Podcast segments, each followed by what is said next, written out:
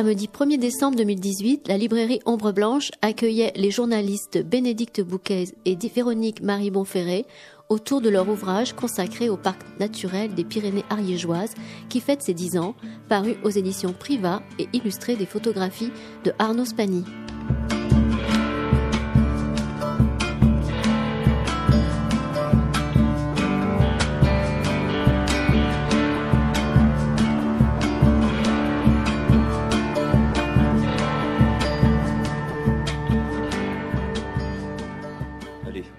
Commencer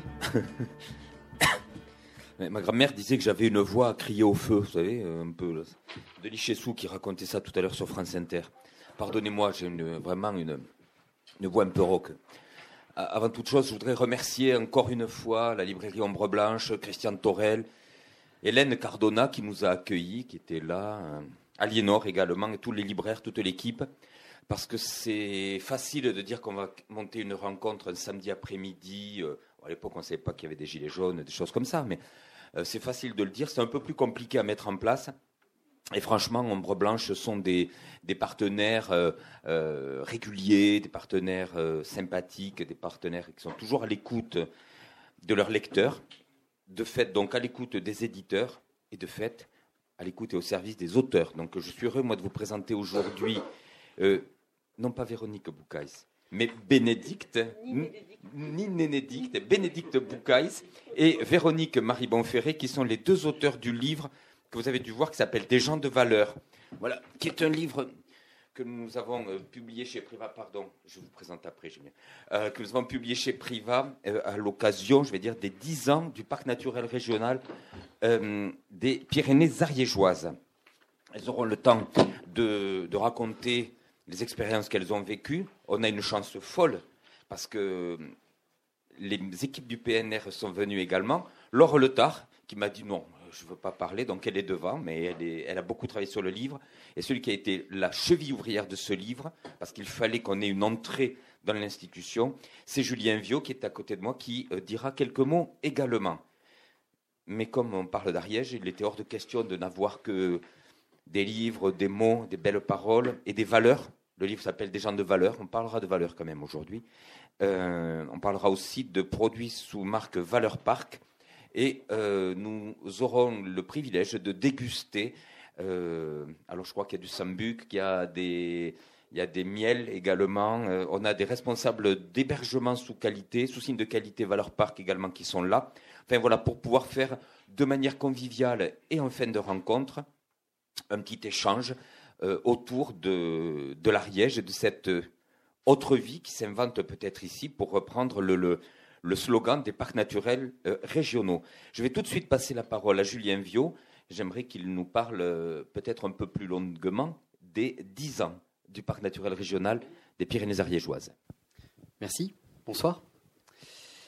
Donc moi je, euh, représente euh, l'équipe technique du parc. Le, parc c'est un, territoire, c'est euh, ce territoire classé il y a presque dix ans maintenant au sud de Toulouse, pas très loin. On est la, fenêtre, l'une des fenêtres les plus évidentes pour les Toulousains pour se rendre dans les Pyrénées. Donc ce, territoire, avait eu un souhait d'être classé parc il y a 30 ans maintenant, même plus 40 ans. C'était un projet de parc national. Les Ariégeaux n'en avaient pas voulu. Et il se trouve que ben, quand des élus locaux, dont notre président actuellement, André Rouche, a souhaité remettre le projet sur la table euh, au début des années 2000, le principe du parc naturel régional, alors je vais peut-être revenir un petit peu plus précisément sur ce que c'est, mais euh, c'était euh, quelque chose de beaucoup plus adapté. Donc un parc naturel régional, c'est un territoire sur lequel la réglementation est la même que partout ailleurs. Voilà, il n'y a pas de réglementation sur euh, le feu, la randonnée, la chasse, etc. Par contre, c'est un territoire qui, pour être classé, doit le mériter. Et donc le mériter, c'est bien sûr avoir un patrimoine naturel exceptionnel. Mais le patrimoine, c'est pas que le patrimoine naturel, c'est le patrimoine aussi architectural, historique, euh, culinaire, j'en passe. Et ensuite, surtout, un parc naturel régional, pour qu'il existe, eh bien, il faut que ses habitants, les gens qui le font vivre, les élus le veuillent. C'est ça le grand plus d'un parc, c'est qu'il y a une adhésion et que finalement le projet il est construit. C'est un projet qui émane du territoire Et c'est une fois que ce projet est écrit et que les gens ont montré qu'ils voulaient y adhérer, qu'à la fin, ben, le territoire est classé. Donc ça, c'était il y a dix ans. Et euh, ben, il y a dix ans, on avait aussi sorti un livre. C'était un peu l'exercice de style obligatoire. Chez Priva. Chez Priva, oui. à l'époque, ben, ce livre, c'était surtout des beaux paysages, puisque l'action, elle était encore modeste, on va dire. Et euh, ben, il se trouve que j'étais là il y a dix ans. Et euh, c'est pas moi qui avais conduit ce projet de livre. Mais dix ans après, on refait un livre. On fête l'anniversaire du parc. Et je dirais que là où je suis d'autant plus fier, c'est que le, je peux vous dire qu'aujourd'hui, ce, livre, il y a vraiment du contenu dedans. Je pense que ce contenu, on, en est fier. Et il y a des personnes qui, euh, qui, ont été interviewées. On a essayé de donner euh, une feuille de route, un, fil conducteur à Bénédicte et Véronique pour qu'elles euh, elles essayent de nous en faire un, beau récit. Et ben je crois que ce, ce livre en est la concrétisation. Merci Julien. Quoi qu'il en soit, j'ai oublié, vous, les absents ont souvent tort, n'est-ce pas? Mais j'ai oublié de citer Arnaud Spani, qui est le photographe qui nous a accompagnés pour faire ce livre. Arnaud, donc, euh, je, voilà, je vous demande d'excuser son absence aujourd'hui. Euh, Arnaud est allé se, confronter à ce, à ce territoire-là, parce que pour faire une photo, ben, on ne peut pas passer par téléphone. Hein. Il faut être en, en coprésence avec le réel, la personne, le, le moment, le lieu. Et hum, ce que j'ai voulu, c'est que les auteurs sur la base, je vais dire effectivement, d'une feuille de route qui avait été donnée, qui était, ma foi, assez simple. C'était une liste de noms de personnes qui nous étaient recommandées par la structure PNR en nous disant, voilà, ces personnes-là jouent le jeu depuis dix ans ou depuis moins longtemps. Ces personnes-là méritent d'être euh, mises en lumière dans ce livre parce que leurs actions sont des actions significatives sur le territoire.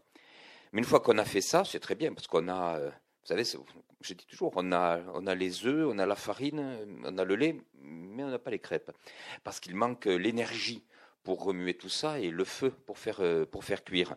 Et là, ben, l'énergie, euh, on a été heureux, nous, de la trouver chez nos deux auteurs. Euh, auteurs on dit auteurs re Autrice? Ah oui?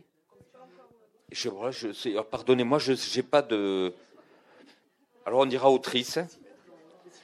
Oui, mais pourquoi pas fin, Auteur, moi il me semblait qu'on qu'on disait auteur. On va peut-être pas ouvrir un débat. Et Véronique, Véronique Maribon dit oui, mais c'est moche. Donc une fois que ceci a été dit, ça sera autrice. Oui, et vous, vous, et vous, Bénédicte, vous serez auteur. On va faire comme ça. Il y a une autrice et un auteur, mais c'est deux filles. Donc après, vous verrez comment on peut s'arranger. Et hum, j'aimerais effectivement qu'elle euh, qu'elle nous parle, mais qu'elle nous parle surtout euh, ce qu'elles ont à dire, elles l'ont écrit. Et je vous invite à le lire. Euh, j'aimerais qu'elles nous parlent de tout ce qu'elles n'ont pas écrit, de, la qualité des rencontres, des, saveurs particulières, de la météo, de la lumière, de la qualité de l'accueil, ou de, la difficulté à trouver quelqu'un, enfin que sais-je. Euh, tout ce qui fait que ce grand et beau territoire, quand vous n'étiez pas guidé par l'ami River, qui est là, qui est le président de l'association des amis du PNR des Pyrénées ariégeoises. Importante cette association, c'est elle qui euh, permet à n'importe quel citoyen d'être un acteur du parc naturel régional par l'association des amis. On n'est pas obligé d'habiter en Ariège, on n'est pas obligé de connaître tous les couplets de Ariège Mon Pays, n'est-ce pas euh, On peut être toulousain euh, de la rue Saint-Rome, il n'y a pas de problème. Et je vous invite, si vous le souhaitez, à adhérer à l'association des amis. Jean-Claude est là au premier plan, il nous dira sans doute quelques mots pour parler de randonnée et de paysage. Mais avant cela, autrice, auteur, auteureux, auteuresse, j'aimerais que vous nous parliez de la manière dont vous avez conduit ce travail.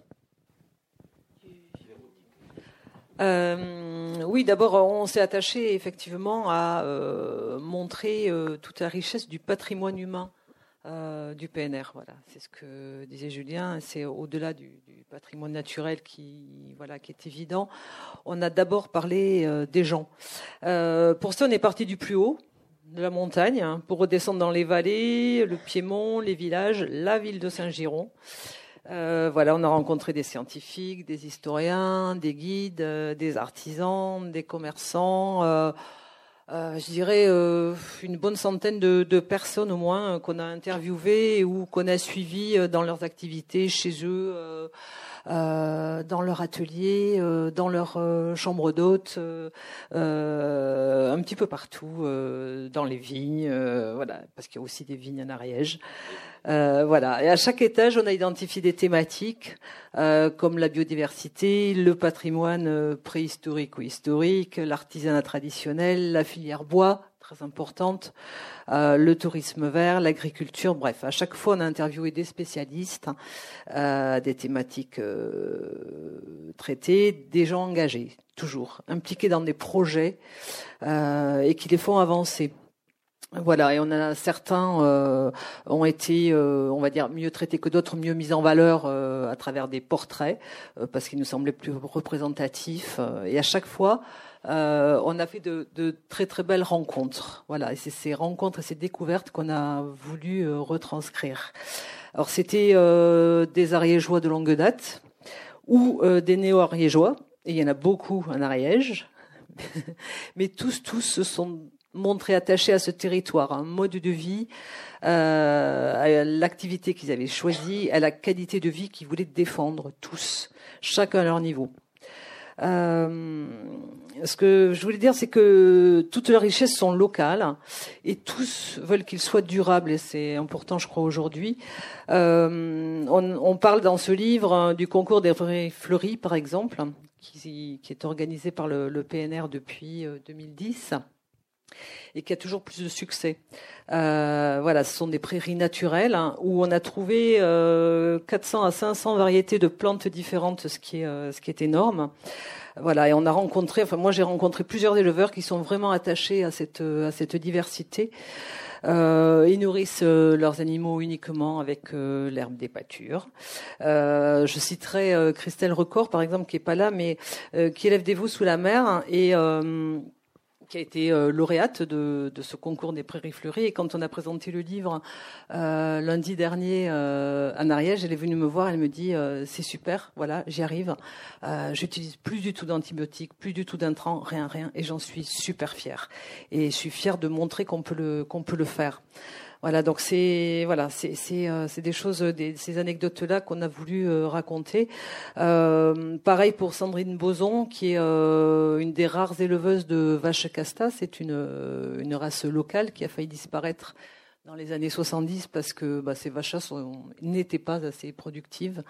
Euh, et aujourd'hui, elles défendent bec et ongle. Grâce à elles et quelques autres, euh, ces vaches-là continuent à paître euh, en Ariège, notamment.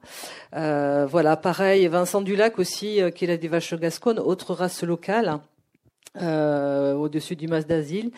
Euh, j'ai rencontré aussi des éleveurs de porc noir, euh, autre autre race du cru, enfin pas, pas que d'Ariège, mais euh, quand même pas mal. Et là, c'est une aventure assez formidable aussi. C'est un, un, couple de d'anglais. Euh, qui a fait le, le, pari de vivre de cet élevage hein, au col du Cagnard. J'espère que je n'écorche pas le nom. Cagnous, Cagnous. Bon, d'accord, Cagnous. Et, et euh, euh, voilà, voilà. C'est pas très loin de, c'est pas très loin de Massat, mais c'est c'est c'est bien paumé. Euh, on y va, euh, on y va à pied ou en 4x4 hein, si on en a un, euh, voilà. Et, mais, c'est c'est une vraie aventure et c'était c'était super. D'autant plus que lui tenait des pubs à Londres et elle travaillait chez Christie's. Et elle, voilà, exactement, travaillait chez Christie's. C'est c'est euh, c'est vraiment il vide, les, les porcheries c'est une super reconversion. Euh, ils vivent là-haut avec euh, des jumelles euh, qui sont ravies d'ailleurs. C'est c'est vraiment très très très chouette et ça marche. C'est ça qui est c'est ça qui est bien. Ouais, en pleine forêt, hein, voilà. Euh, il y a eu aussi des artisans. Euh, voilà, ce sont des produits qui ont, euh, qui ont la valeur marque Parc, mais c'est pas pour rien. Par exemple, il y a des couteaux qui sont fabriqués par Didier Marcel et donc dans son petit atelier à Betchat, il fabrique ses couteaux, il affûte ses lames et il les fabrique avec du bois uniquement local. Il va, il va chercher son bois de pommier, de buis ou autre dans les, dans les environs autour de chez lui, par à vélo, à pied, euh, euh, à ski parfois, me disait-il même. Euh, et il va chercher son bois, il, fabrique de formidables, formidables couteaux. si j'en cite un autre, c'est aussi la, la pierre naturelle de d'Ariège. Hein. ce sont les dernières pierres naturelles à aiguiser qui sont fabriquées en France. Euh, il y en a euh, deux, trois autres en Europe. Il était même plus très sûr. Euh, voilà. En France, c'est le seul, euh, et, et c'est et c'est super. Et voilà, il va chercher, il va chercher ses plaques hein, dans une petite carrière à ciel ouvert à côté de à côté de la fabrique. C'est la dernière de France, ça c'est sûr. C'est la dernière de France. En, voilà. en Europe, il y en a plus beaucoup. Il y en a deux, trois. Et mm. il, il, paraît qu'il y a une carrière en Belgique, mais ils ont épuisé le filon. Oui, il y a et donc le, ils continuent à la commercialiser, mmh. mais c'est la sienne qu'ils qu achètent pour. Euh... Oui, oui, voilà. Le, le, le filon est, est, est, sur le flanc de la colline, euh, voilà, à Sorat.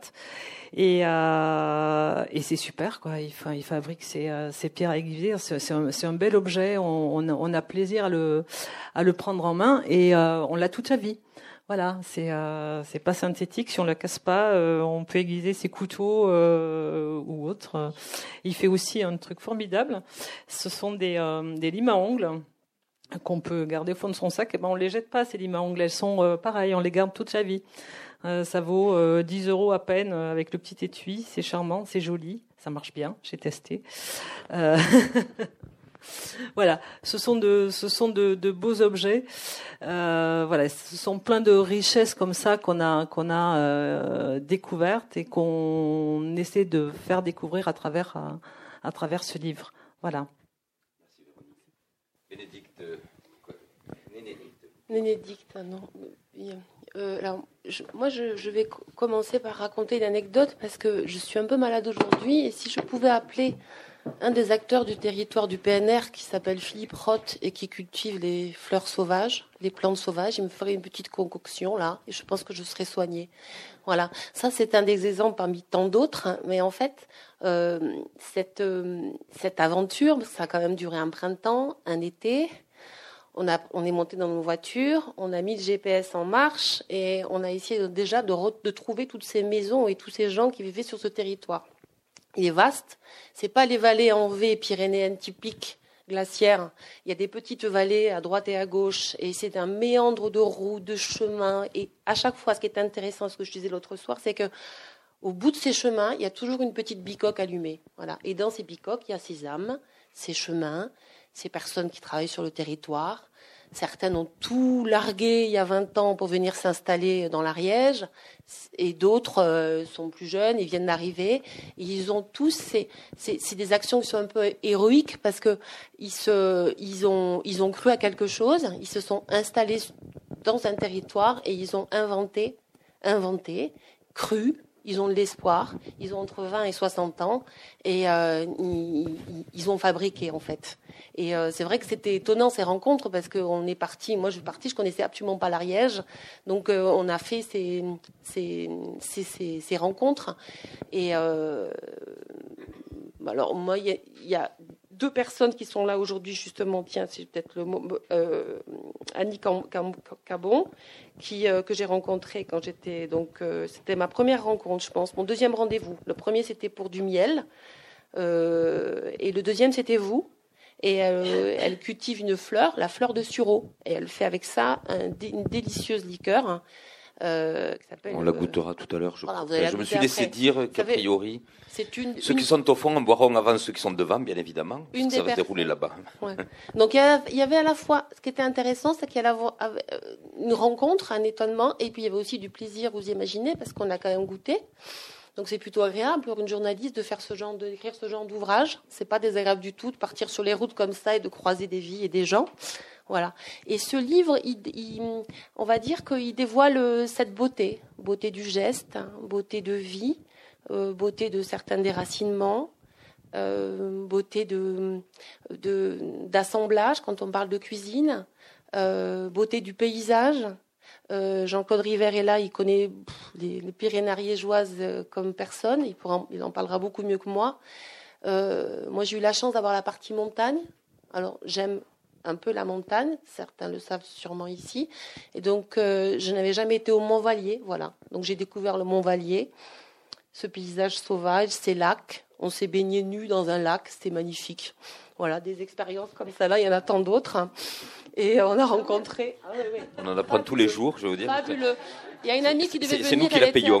Voilà. c'est très bien. Ah bah, c'est ça en fait. On est d'accord. C'est pour ça que le livre est agréable parce qu'on a pris beaucoup de plaisir à l'écrire. C'est ce que je voulais vous dire aussi. Voilà. Et euh, oui, c'est ça en fait. En fait, il, il, sert la beauté. Il sert la beauté, il sert les gens aussi, voilà. Et ses inscriptions sur ces sur ces chemins. Alors euh, après, je pense qu'on peut passer la parole aux, acteurs. Hein, Peut-être un petit mot sur le titre, parce que euh, des gens de, quand on fait un livre comme ça, quand on a terminé, qu'on a tout recueilli, les, témoignages, les textes, les photos, les intentions, tout est bien rangé, on se dit ah, comment est-ce qu'on peut appeler ça Tellement c'est euh, vaste, hein, c'est euh, ineffable, quoi. Et en échangeant avec les équipes du PNR, avec euh, Mathieu Cruèche, qui est le directeur du PNR, que je vous demande d'excuser aujourd'hui, euh, et Julien et, Julien Laure, hein, en permanence, ce qui revenait dans nos discussions, c'était que les personnes qu'on avait interviewées portaient toutes des valeurs qui sont les leurs propres, hein, qui sont parfois des valeurs universelles, qui peuvent être des valeurs très particulières, mais ce sont des personnes qui ne sont pas anodines.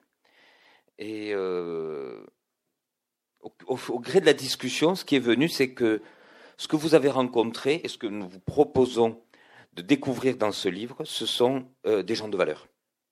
Des gens de valeur à tout niveau. Des gens qui peuvent travailler pour euh, la marque Valeur Parc. Là, on est dans une labellisation de produits. Ce sont des gens qui ont des valeurs humaines, très simplement, ce sont des gens qui peuvent avoir, comme je le disais tout à l'heure, des valeurs, euh, des valeurs humanistes, des tout, tout, ce qui souvent quand même peut nous faire défaut euh, quand on se demande ce qu'on fait quelque part, n'est-ce pas? Et euh, ce que j'ai adoré moi à voir ce livre grandir chez Priva, parce que ça on le voit grandir le livre, hein. on voit les choses qui ça stratifie, et c'est de voir que c'était un, un, portrait multiple, un portrait, un portrait comme ça par touche, et que quand on reculait ou qu'on faisait un pas de côté, ça avait une cohérence réelle, alors qu'à priori, euh, la cohérence, on aurait pu imaginer qu'elle était administrative, liée à euh, la communauté autour d'un projet, d'un PNR, que Julien a très bien expliqué. C'est pas un PNR, c'est ce qu'on en fait. On peut très bien, avec un PNR, ne faire rien ou pas grand-chose. Et là, ça marche. Il y a des choses qui se font.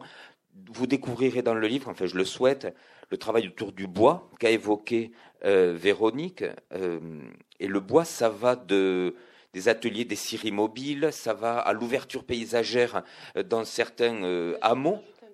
Et, et, il faut que vous en parliez de cela, à la filière bois, des choses comme ça, à la création d'un bois énergie et tout ça fonctionne. Et quand on était à la Bastide de Sérou la semaine dernière, le président André Rouche disait voilà, à côté, il y a un village de vacances qui, est en train qui a été construit avec des chalets. il a marqué une pause et il a dit et le bois des chalets vient de la commune. Et c'est vrai que c'est pas. Il a dit il y a 15 ans, ils auraient acheté du bois de Suède ou d'Ukraine. Comme il dit, ce bois jaune là qu'on achète. Et là, c'est un joli bois qui est roux. Et je trouve que voilà, ça aussi, c'est une valeur. Mais sur le bois, peut-être Véronique ou, Bénédicte. Oui, mais sur le, enfin, un peu, tout le monde parce que euh, euh l'Ariège, c'est quand même, enfin le PNR, c'est quand même 50% de forêt. Donc euh, voilà, d'où l'importance, d'où l'importance du bois et c'est vrai qu'on le on le retrouve un petit peu partout sur le, territoire, mais euh, valorisé euh, désormais. Euh, il y a des chaudières bois, effectivement. Il y en a une dizaine, onzaine, douzaine peut-être maintenant qui, alimentent des, oui, oui, douzaine qui, qui alimentent des, des bâtiments publics, voire des quelques privés d'ailleurs aussi. donc c'est vraiment important. Il y a des, des plateformes um, qui, qui transforment le, le, bois en copeaux, qui permettent d'alimenter euh, d'alimenter ces chaudières. Mais c'est aussi du, du bois d'œuvre. Enfin, ce, ce, bois de chauffage permet aussi de rémunérer les, les propriétaires euh, de forêt de manière à ce qu'ils l'entretiennent et euh, qu'il qu'il y ait un vrai un bois de, de valeur euh, qui, qui, est, qui, est, un bois d'œuvre, voilà. Et euh, il y a quelques beaux exemples, notamment à, à Payès. C'est à la fois euh, un bel exemple de, de l'usage de de ce bois, de la valorisation de ce bois et, euh, et une aventure aussi collective. Euh, on, en, on, en, parle dans le livre, hein, c'est-à-dire que ce village qui, qui, se cherchait un petit peu un, un cœur, euh, un lieu pour euh, pour faire revivre. Il y avait plus de il y avait plus de bistrot, il y avait plus d'hôtel, il y avait plus grand chose. Euh, il y a eu un projet euh, collectif euh, initié par la par la commune. Ils ont racheté un, un bâtiment à côté de l'église et il y a eu vraiment tout un travail. Ça a duré trois ans, je crois, avec un architecte, avec justement des, des propriétaires forestiers. Euh, euh, avec une, une foule de bénévoles hein, qui, euh, qui ont multiplié les actions, les réunions, les, euh, manifestations pour recueillir des fonds, etc. Et ils ont construit le, bistrot de le bistrot de Paillès, qui est un bistrot l'estanquet de Paillès exactement, qui est un bistrot restaurant construit avec le bois de local. C'est très très beau. les escaliers en bois, une mezzanine tout en bois, du verre, enfin voilà, de très très beaux matériaux euh, et euh, ce, ce, cet estanquet fait revivre vraiment le village parce que euh, il est ouvert tout le temps. Il y a des animations, il y a des spectacles. Chacun est invité à, à proposer des animations. Ils font un petit peu de tout, des projections ciné, du tricot, de, des jeux pour enfants. voilà, c'est un lieu de vie et de rencontre euh, ouvert à tous. C'est un très très bel exemple. Et le bois a été euh, moteur là-dedans. Euh, voilà. Oui, parce que là, donc c'est aussi du bois de la commune, avec un Bansi mobile qui s'est déplacé où chacun pouvait amener son bois. Les gens se sont aperçus qu'on pouvait réutiliser le, leur bois pour tous les usages, et notamment une partie du bois donc a été sciée sur place et a pu mm. être utilisée pour la, la, rénovation du bâtiment. Puis après, il fallait aussi euh, accompagner et convaincre la collectivité que malgré le code des marchés publics et toutes les, lourdeurs administratives qui des fois effectivement peuvent être un mm. frein, mais c'était possible d'utiliser du bois local et dans ce, dans ce code-là. je voulais parler de la réouverture paysagère. Il y a forcément un lien avec le bois puisque c'est la forêt qui gagne, vous savez, en Ariège qui couvre 70% du territoire et il y a des villages donc qui sont envahis par les arbres. Ça peut aussi avoir certains inconvénients. Et en fait, euh, le PNR avait mis en place il y a une dizaine, je sais pas, dizaine d'années, enfin, euh, enfin, il y a un petit moment ou plus ah bon. Donc euh, ce qu'on appelait les réouvertures paysagères, c'est-à-dire qui permettaient à des villages qui devenaient des villages fantômes parce que les maisons étaient rachetées par des gens qui ne vivaient pas là et qui ouvrent les volets uniquement l'été et qui permettait donc euh, aux villageois de se retrouver, de créer un collectif et euh, de libérer un terrain d'enlever de, les arbres. Alors c'est souvent en plus des bardages mécaniques, c'est que des gens qui viennent du coin, qui viennent aider.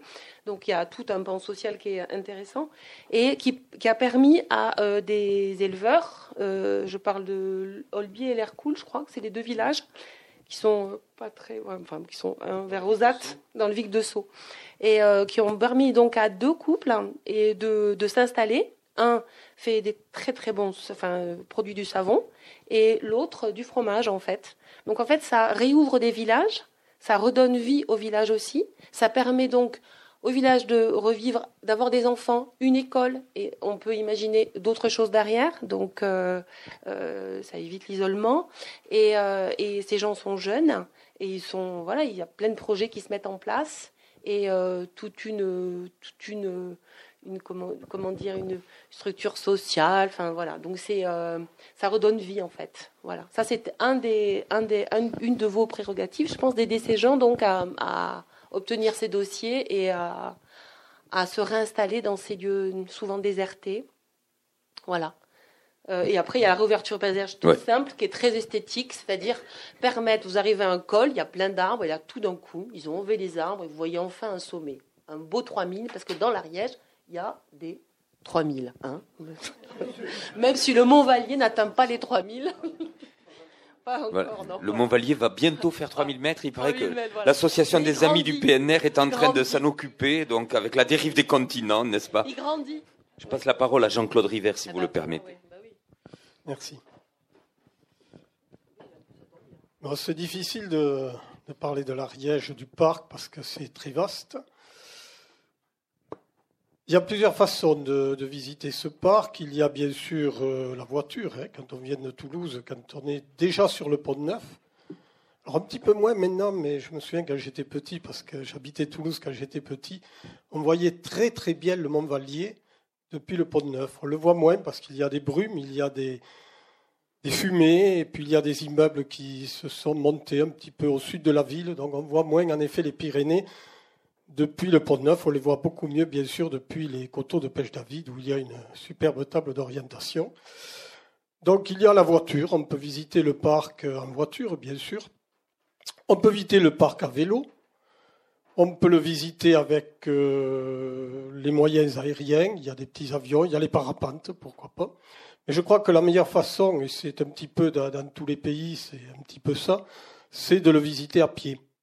C'est vraiment avec ses pieds qu'on va véritablement sentir l'âme d'un pays, l'âme d'une région, et encore plus, bien sûr, de, l'Ariège. On démarre en gros à 200, si je ne me trompe pas, 250 mètres d'altitude au plus bas, et on arrive en effet à 3143 mètres, qui est l'altitude maximum de notre pas. Ah ben voilà, je suis là. je suis euh, sur, l'expédition du glacier du Vallier. Et, donc 3143 mètres, c'est l'altitude de la pique des Stats. Alors très souvent, on se dit la pique des Stats n'est pas en Ariège, mais bien sûr que si. Elle est sur la frontière, tant il y a de drapeaux catalans. Quand on arrive là-haut, la croix est catalane, la Vierge est catalane. Euh, voilà, mais nous sommes en effet sur euh, juste la divisoire entre la Catalogne et l'Occitanie. Donc 3143 mètres, ça commence à faire déjà. Il y a un autre sommet à côté, le Mont Calme, et un autre, le pic Verdaguer, qui est également sur euh, la, frontière, tous trois au-dessus de 3000. Il y a beaucoup de sentiers de randonnée. Le GR10, bien sûr, que tout le monde connaît, qui de la Méditerranée à l'Atlantique visite les, six départements pyrénéens. Ce j'y rajoute l'Aude quand même, même s'il n'y passe pas. Il y a des tours de pays comme euh, le tour de la Barguillère, le tour des Trois Seigneurs, le tour du Biros. Et puis il y a une multitude de petits itinéraires, de petits chemins balisés en jaune. Alors les, GR sont balisés en, rouge et blanc, vous le savez. Les, les tours de pays en rouge et jaune et toute cette multitude de petits chemins en jaune, des petites barrettes jaunes, qui permettent d'aller des fonds de vallée jusque, je dirais pas au plus haut sommet, parce que là, on essaye justement de ne pas trop baliser certains itinéraires en haute altitude. D'abord parce que euh, on n'est plus sur de la petite randonnée, on est sur de la randonnée alpine parfois. Et pour ces, itinéraires de, fond de vallée, euh, c'est là qu'on découvre de, multiples trésors. On va trouver des moulins à eau, on va trouver beaucoup de lavoir. L'eau, bien sûr, est omniprésente en Ariège. On va également aller ensuite euh, sur le Piémont. Dans le Piémont, ça peut être les, petites vallées, le massif de Souroc vers Saint-Girol, la vallée de la Barguillère vers Foix. Et là, nous allons trouver en effet toute l'activité par exemple les, clouteries à Foix, euh, enfin dans, la vallée de la Barguillère à côté de Foix, on fabriquait des clous et ces clous étaient exportés dans le monde entier. Donc il y a un, itinéraire qui s'appelle le, chemin des cloutiers, entre autres. Et ensuite, on va en effet arriver vers la haute montagne. Et là, ben, il va falloir prendre des guides, des cartes, le GPS bien sûr, mais c'est moins marrant. Il faut mieux prendre une carte et avec la carte, on va déjà bien définir par où nous allons passer. Et là, nous allons en effet aller vers le Mont Calme, nous allons aller vers la pique d'Estas, vers le pic des Trois Seigneurs, vers le Mont Bermé, là nous sommes dans le Couseran, et vers le Vallier. Parce que le Vallier n'est pas le plus haut, c'est ce qu'on disait tout à l'heure. Nous l'avons mesuré avec une équipe euh, de géomètres il y a de cela deux ans, et nous avons, par rapport à des mesures qui avaient été faites, nous avons vu qu'il avait grandi de 70 cm. C'est énorme. Alors en fait, ce qui n'a pas grandi, bien sûr, mais c'est que les moyennes de, mesurage que nous avons maintenant, bien sûr, de mesures sont beaucoup plus euh, efficaces que ce que nous pouvions avoir au XIXe siècle et que l'avaient, entre autres, les ingénieurs géodésiens. Bel exemple de ce qu'on appelle le chauvinisme topographique. C'est assez rare, hein, j'en conviens. Mais euh, alors, je, voudrais vous poser une colle. D'après vous, dans quelle vallée vit Jean-Claude River Quelle est la vallée qu'il a citée cinq fois? C'est la Barguillère. Voilà, donc euh, Vous avez double exemple de chauvinisme, et c'est pour ça qu'on aime t'écouter, Jean-Claude. J'ai parlé quand même de Saint-Girod, du Couserat. Oui, oui, oui, mais en passant, n'est-ce pas? Le chemin des cloutiers. Non, je ne vais pas être très long. Il n'a pas parlé de Galeil, par exemple. Qui est un ah, qui est un superbe village, bien sûr, et où passe le chemin de Saint-Jacques, puisque nous avons la chance aussi, et j'allais l'oublier, tu fais bien de parler de Galeil, parce que nous avons le chemin de Piémont, qui, qui relie en effet euh, tout le Piémont des Pyrénées au, grand chemin de Saint-Jacques, ensuite au GR65. Et en effet, ce chemin de Saint-Jacques passe à Galeil, passe au Mazazil, passe à Paillès, à Mirepoix, à Pamiers. Voilà, c'est une superbe voie euh, jacquère qui est très peu connue. Et quand on l'a fait, je, je l'ai faite cette voie avec mon épouse. Nous étions pratiquement tout seuls. Donc, euh, dans les gîtes, on est reçu bien sûr magnifiquement dans les chambres d'hôtes. C'est formidable. Pardon, oui, Véronique. Oui, Justement, à propos de chambre d'hôte, euh, on, a ici une, une hôte, voilà que, que, que j'ai rencontrée et euh, qui, qui, fait vraiment découvrir son coin euh, avec euh, avec passion. Et on, on, parlait de voilà de, de chemin, de GR, etc. Euh, et moi, quand j'y suis allée, elle m'a dit mais il y a, y a, des chemins tout simples autour qui sont qui sont superbes. elle est elle se place de ses roues. Euh, voilà. Euh, et il y a par exemple le Tour de la Crie euh, qu'elle a participé à baliser. c'est une néo-ariégeoise, mais elle est super impliquée et super implantée. Elle connaît mieux que quiconque son coin. Alors j'aimerais bien qu'elle nous raconte justement le, Tour de la Crie et, et, et comment elle, elle, elle, accueille ses hôtes magnifiquement bien, mais comment surtout elle les conseille pour, pour découvrir son coin d'Ariège. Voilà. Pascal Revolte. Bonsoir. Donc, euh, bah voilà, moi je suis arrivée en Ariège euh, il y a huit ans, donc je suis une vraie néo-rurale. Euh, j'ai essayé de m'intégrer le mieux possible et la, plus, belle façon de s'intégrer, eh ben, c'est d'essayer de, rentrer dans les associations locales et de rencontrer les gens qui y habitent depuis très longtemps, discuter avec eux, échanger. Donc c'est ce que j'ai fait. j'ai commencé à rentrer au comité des fêtes. Et puis après, j'habite dans un tout petit village qui a 175 âmes. Euh, je viens de Toulouse. Euh, j'ai vécu 14 ans à Toulouse. Je viens d'un monde professionnel qui était assez important puisque j'étais dans une grande société. Et puis j'ai quitté tout pour partir en Ariège avec mon mari. Et arrivé en Ariège, ben, qu'est-ce que je fais J'ai essayé de voir et j'ai ouvert des chambres d'hôtes. Voilà. Donc depuis huit ans, j'accueille des gens dans ma chambre d'hôtes et puis ça se passe très très bien, je me régale, je ne change, je ne regrette absolument rien dans mon changement de vie. C'est vraiment un choix de vie. C'est pas l'Ariège qui m'a obligé, enfin je, personne m'a obligé d'aller en Ariège. C'est vraiment euh, voilà un choix de vie. Euh, aujourd'hui, euh, j'ai deux chambres d'hôtes. Je fais la table d'hôtes et je fais découvrir donc aux gens bah, les, produits locaux qui sont très nombreux en Ariège. Et là, je me régale d'aller chercher les produits locaux dans les fermes autour, sur les marchés. Et puis, je m'appuie énormément sur Laure et Julien lorsqu'on fait des rencontres euh, pour euh, ben, racheter des produits euh, du coin et, les mettre à ma table et expliquer aux gens d'où ils viennent. comment ils ont été faits et quelquefois ils repartent avec les produits dans la valise et là c'est mon plus grand bonheur et puis quelquefois également aussi je les accompagne dans les fermes cueillir des myrtilles enfin voilà, on fait plein de choses ensemble. Et voilà.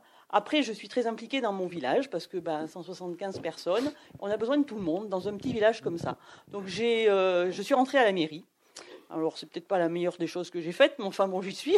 J'en ai encore pour un an et demi. C'est long, mais bon, j'essaye de, travailler à la mairie euh, comme je autant que je peux sur le territoire. Donc on a, on a monté une petite équipe sentier et on débroussaille euh, tous les 15 jours euh, les, sentiers quand je ne suis pas derrière les fourneaux et quand je ne suis pas avec mes hôtes. Voilà, donc ça on a ouvert le tour de la Crie. la Crie c'est un petit euh, sommet qui se trouve à 800 mètres d'altitude et on a ouvert un ancien chemin qu'on appelle donc le tour de la Crie et qui permet de, voir ben, les différentes vallées. c'est pas très compliqué, c'est assez on va dire plat parce qu'on monte pas.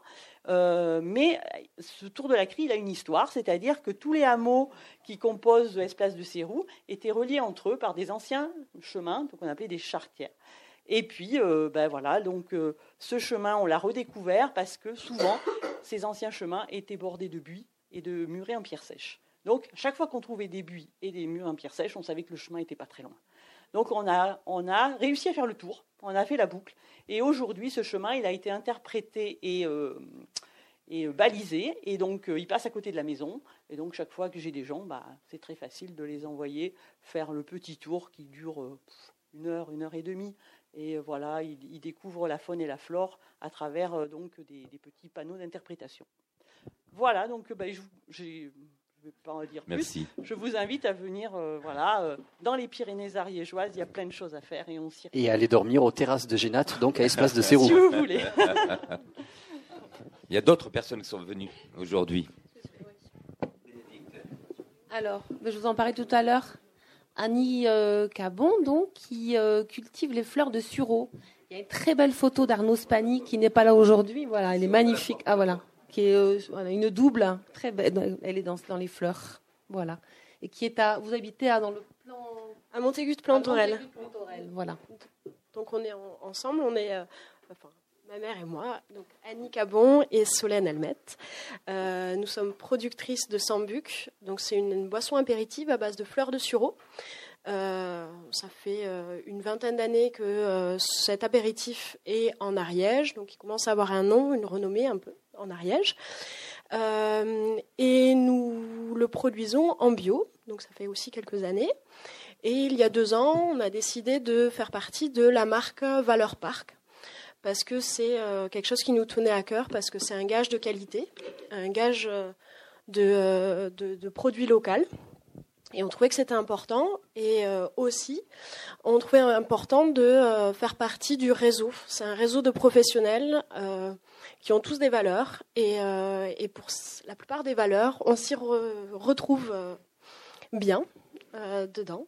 Donc voilà, on a, on a décidé de faire partie du parc de la, de la valeur parc. Pardon. Et euh, voilà. Je ne sais pas si vous avez d'autres questions. Mais vous allez voir effectivement une photo. Euh, c'est le meilleur moment, je crois, de toute l'année. Ça dure un mois et c'est la floraison des fleurs de sureau. Donc euh, on est un mois en cueillette intensive, en cueillette sauvage. Voilà.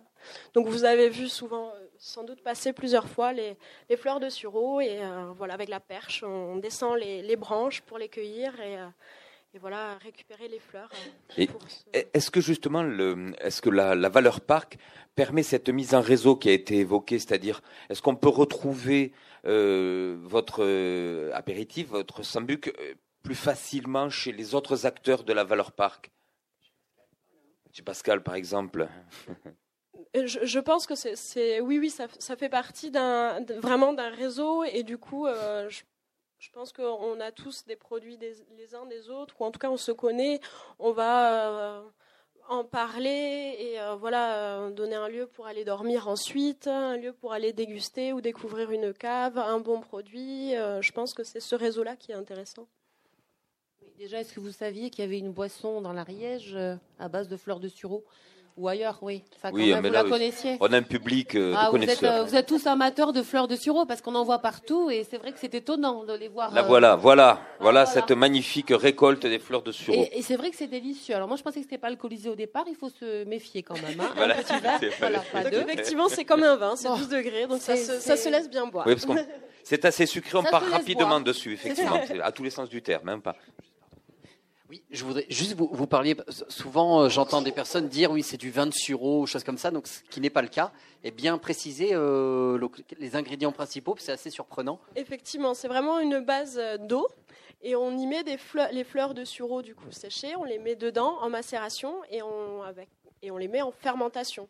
Donc c'est un peu comme du vin, euh, mais c'est vraiment la base, c'est de, de l'eau. C'est vraiment un procédé comme une vinification. Voilà, de l'eau, du sucre, des fleurs de sureau, et on fait fermenter. Puis, oui. voilà, l'alchimie et le savoir-faire de maman. donc je vais juste faire une toute petite focale sur un des fils conducteurs du livre, puisque c'est aussi une des missions sur lesquelles, avec ma collègue, ma collègue Laure Lothar, on travaille, c'est nous mettons en place le réseau Valeur Parc. Donc le, je vais éviter le langage institutionnel, je peux très facilement tomber dedans, mais rapidement, la, marque, vous aurez l'occasion de, vous aurez l'occasion de déguster le livre tout à l'heure, puisqu'on va vous faire, euh, c'est plus qu'une petite dégustation. Il y a, Grande, pardon, excusez-moi, je il, y a, il y a plus d'une dizaine de produits qu'on a réunis, on a essayé de faire ça bien. Parfait. C'est un, un, logo, donc c'est euh, Valeur Park, ça s'appelle. Vous le verrez tout à l'heure, il n'y aura pas l'occasion de, de, le louper, et ça permet de distinguer de vrais produits locaux euh, avec des personnes qui se sont engagées pour le territoire et pour l'environnement. Donc il y a des cahiers des charges, on travaille de manière spécifique sur chaque gamme. Aujourd'hui, on a un réseau qui ressemble plus de 100 professionnels, des hébergeurs, des prestataires qui font des activités de pleine nature, des producteurs sur les produits alimentaires et des artisans. Donc euh, bientôt, on aura les, cosmétiques avec les, les savons d'Aline dont on parlait pour la réouverture paysagère, où il y a du lait de chèvre dans la composition des savons. Et donc, quand vous dégustez ces produits, c'est une véritable visite du territoire. Les produits sont authentiques. La plupart du temps, ils sont extrêmement savoureux. Et c'est de la matière première locale, c'est transformé sur le territoire. Et la plupart du temps, on est sur des pratiques qui se rapprochent de l'agriculture biologique, même si les producteurs ne sont pas certifiés. En tout cas, c'est que des produits naturels. Je rajouterais, parce que c'est un petit peu des complices de, de euh, Madame Cabon, enfin pour le, fleur de sureau, euh, pas très loin, enfin un peu plus loin, à Orgibé, il y a un petit restaurant, s'appelle le Nostré, Nostré. Et euh, dont c'est Karine Simon là-bas qui, cuisine et elle cuisine à partir de plantes et de fleurs. Pas la peine d'aller chez Brass. Hein. Vous, allez, vous pouvez aller là-bas, c'est délicieux. Voilà, c'est ouvert midi et soir et c'est vraiment une très très jolie adresse au fond du Couseran. Excuse-moi Jean-Claude, au fond du Couseran. Donc et euh, c'est voilà, je vous le conseille. Elle est dans le livre, on en parle, voilà. Voilà, et dans le livre, il faut quand même dire que c'est aussi euh, un guide euh, pour les lecteurs. Euh, et à la fin de ce livre, vous retrouverez un carnet d'adresses avec justement toutes ces toutes ces coordonnées, tous les noms de tous ces artisans, producteurs, chambres d'hôtes, etc., qui qui ont la marque Valeur Parc. Ils sont tous. Je, je vais maintenant céder comme il se doit à la traditionnelle euh, séance des questions de l'Assemblée. Donc si vous avez quoi que ce soit à demander ou si vous voulez réagir sur ce qui a été dit, ou celles et ceux qui auront peut-être déjà lu le livre, si vous avez des, remarques à faire, euh, je, peux vous passer la parole à votre simple demande. Voilà. Euh, la question que je voulais vous demander, quand il y a un un patrimoine industriel à l'intérieur d'un parc naturel Est-ce que c'est la vocation du parc naturel d'essayer de, de, mettre en valeur ou de rénover ce patrimoine industriel existant? Alors moi je pense en particulier aux mines qui se trouvent euh, à, Élie. Euh, euh, voilà, les mines, voilà, chercher le, terme exact, c'est les mines du Bocard, donc qui ont fonctionné jusqu'en dans les années 1950 et puis après ça a été ça a été abandonné. Donc euh, actuellement, rien n'est fait. Enfin, je pense qu'il y a un travail de sécurisation qui est fait au, bas, de, la vallée, là, les anciens euh, euh, bâtiments administratifs, mais les, les mines elles-mêmes, je crois qu'elles sont plus ou moins conservées, mais du moins, elles ne sont pas mises en valeur. Donc, est-ce que ça ferait partie des missions du parc naturel d'essayer de, mettre en valeur ce patrimoine industriel? Alors, c'est sûr que le, parc des Pyrénées ariégeoises, c'est vrai que c'est une richesse minière extraordinaire.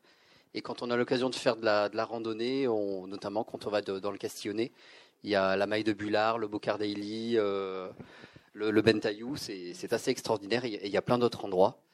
Euh, alors ça, c'est une richesse qu'on reconnaît, qu'on essaye de mettre en valeur. On a un conseil scientifique avec des personnes qui travaillent dans, ce domaine-là. C'est leur travail de scientifique de, déjà de, recueillir l'histoire et, de, la compiler, de l'objectiver le plus possible c'est notre intention, mais par contre, je peux, vous dire, malheureusement, c'est pas encore dans les cartons aujourd'hui. Il y a des choses qui sont pas tout à fait prêtes. Vous parliez de la mise en, sécurité. Effectivement, il faut savoir quoi, faire de ces mines. Ensuite, on n'est pas la seule structure qui est compétente dans ces domaines-là. Donc, le, parc est un assembleur. Donc, je dirais que lorsque toutes les conditions seront propices, probablement qu'on pourra commencer à s'investir là-dessus. Il y a déjà des accompagnateurs avec qui on travaille qui euh, ont mis en place des produits touristiques et qui, euh, qui, permettent, qui sont un peu une porte d'entrée sur la découverte de ce patrimoine. Mais c'est, c'est sûr qu'il y a encore quelque chose de considérable à faire parce que le, cette richesse, alors il faut aller l'atteindre, elle est en montagne la plupart du temps, mais il y, a des histoires fabuleuses à raconter. Notamment dans le livre, il y a Claude Taran qui est cité. Je ne sais pas si vous le connaissez, voilà. Il est à Élie dans l'eau, en haut, et donc quand vous allez dans son gîte, vous êtes à côté des mines, et il vous raconte pas mal de choses dessus aussi. Et il a écrit deux ouvrages effectivement là-dessus. On cite aussi Claude Dubois, qui est une référence aussi, et qui parle, qui a écrit aussi pas mal d'ouvrages donc sur euh, ces mines. Autre patrimoine, il y a aussi le musée des colporteurs à Soex-Rogaille aussi. On en parle dans le livre aussi sur euh, tous ces colporteurs qui passaient la frontière et qui allaient vendre. C'est des, migrants d'autrefois, on pourrait dire les choses comme ça, puisqu'ils partaient et ils envoyaient de l'argent donc à leur famille qui, pouvaient survivre grâce, euh, grâce à leur commerce à l'étranger. Voilà, on en parle aussi, ça fait partie du patrimoine aussi. C'est des petites, euh, petites parenthèses dans le livre. Non, je voulais savoir justement en termes de tourisme, parce que je sais que beaucoup de Toulousains, enfin, pour connaître un tout petit peu l'Ariège, j'ai un peu le sentiment que ce sont essentiellement des Toulousains, en fait, qui ont des maisons. Je voulais savoir si vous, si vous arrivez à attirer euh, bah, peut-être des Parisiens ou des, enfin, d'autres, euh, d'autres personnes originaires d'autres régions. Alors oui, c'est vrai qu'il y a, il y a beaucoup de résidences secondaires en Ariège. Je crois qu'il y a 45 000 habitants dans notre parc et 46 euh, 000 habitants et il y a 30 ou 40 000 résidences secondaires, donc c'est considérable.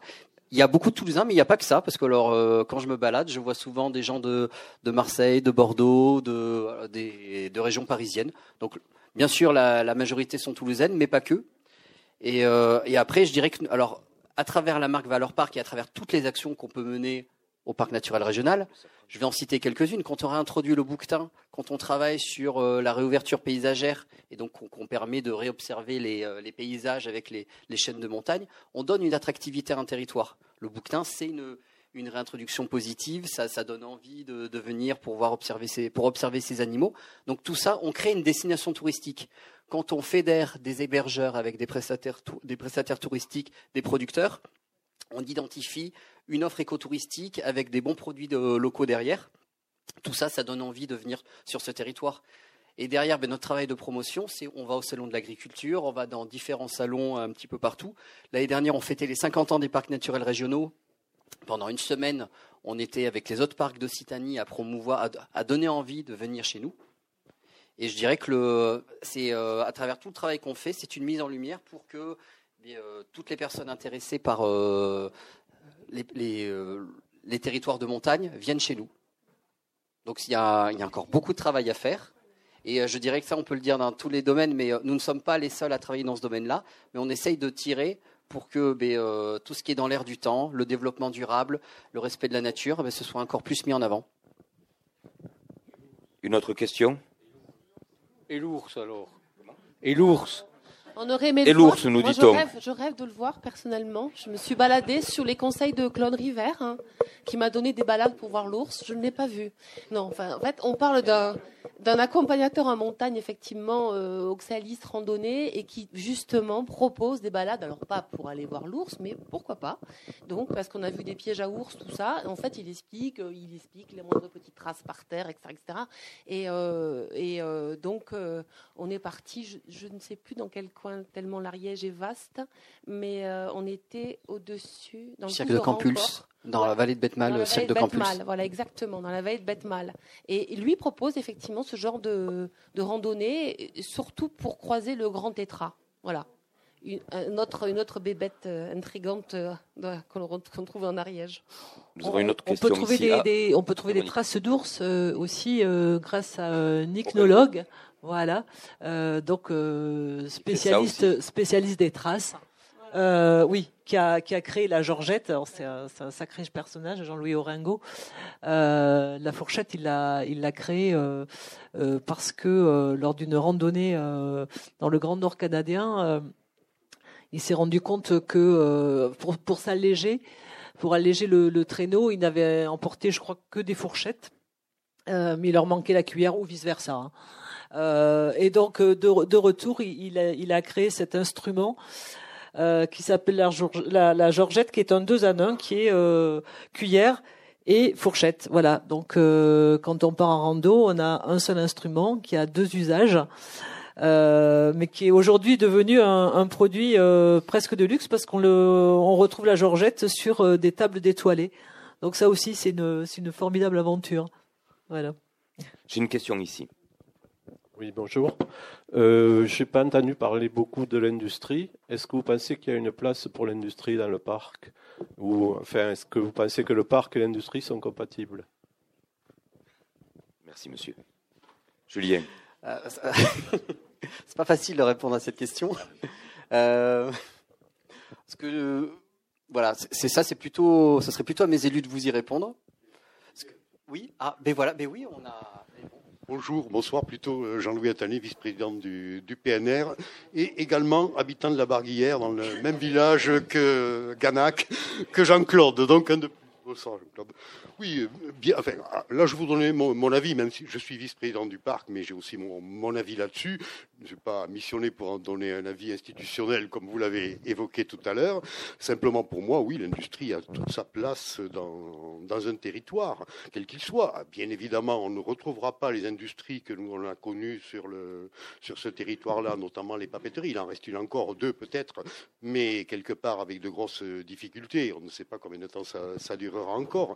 Mais les industries sont tout à fait intéressantes. Ce qui compte pour nous, bien évidemment, c'est qu'elles respectent les valeurs qui ont été évoquées à plusieurs reprises, les valeurs du parc, c'est-à-dire la préservation de la, nature, un environnement euh, durable, des, méthodes de travail, des méthodes de management aussi, qui soient des, méthodes qui correspondent à nos propres valeurs. Et à partir de là, au contraire, euh, nous serions très heureux d'avoir euh, une réindustrialisation du territoire, même s'il est très difficile à l'heure actuelle de croire que dans nos, dans nos régions, on aura des, comme dans d'autres régions de France d'ailleurs, on aura une industrialisation comme cela s'est produit entre le XVIIIe et le XXe siècle.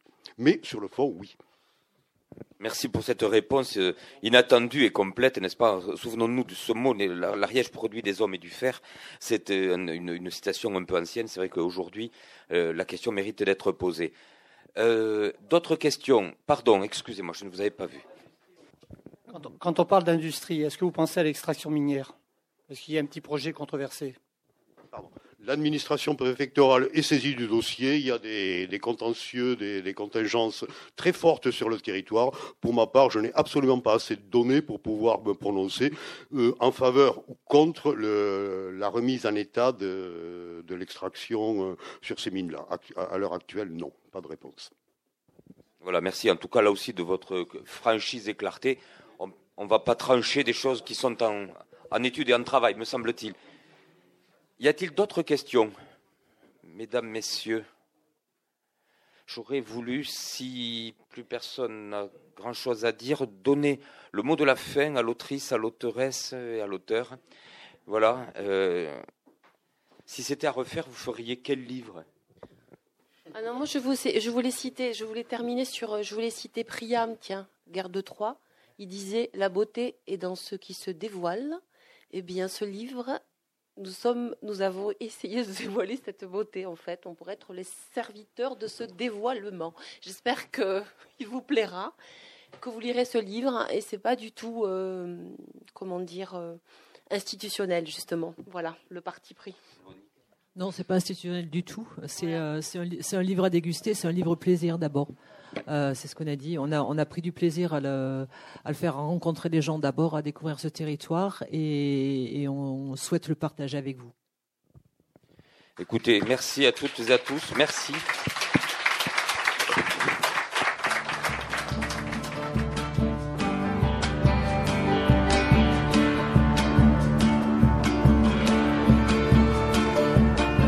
C'était Bénédicte Bouquez et Véronique Marie Bonferré, auteurs de l'ouvrage Parc naturel régional des Pyrénées ariégeoises aux éditions Priva lors d'une rencontre enregistrée à la librairie Ombre Blanche samedi 1er décembre 2018.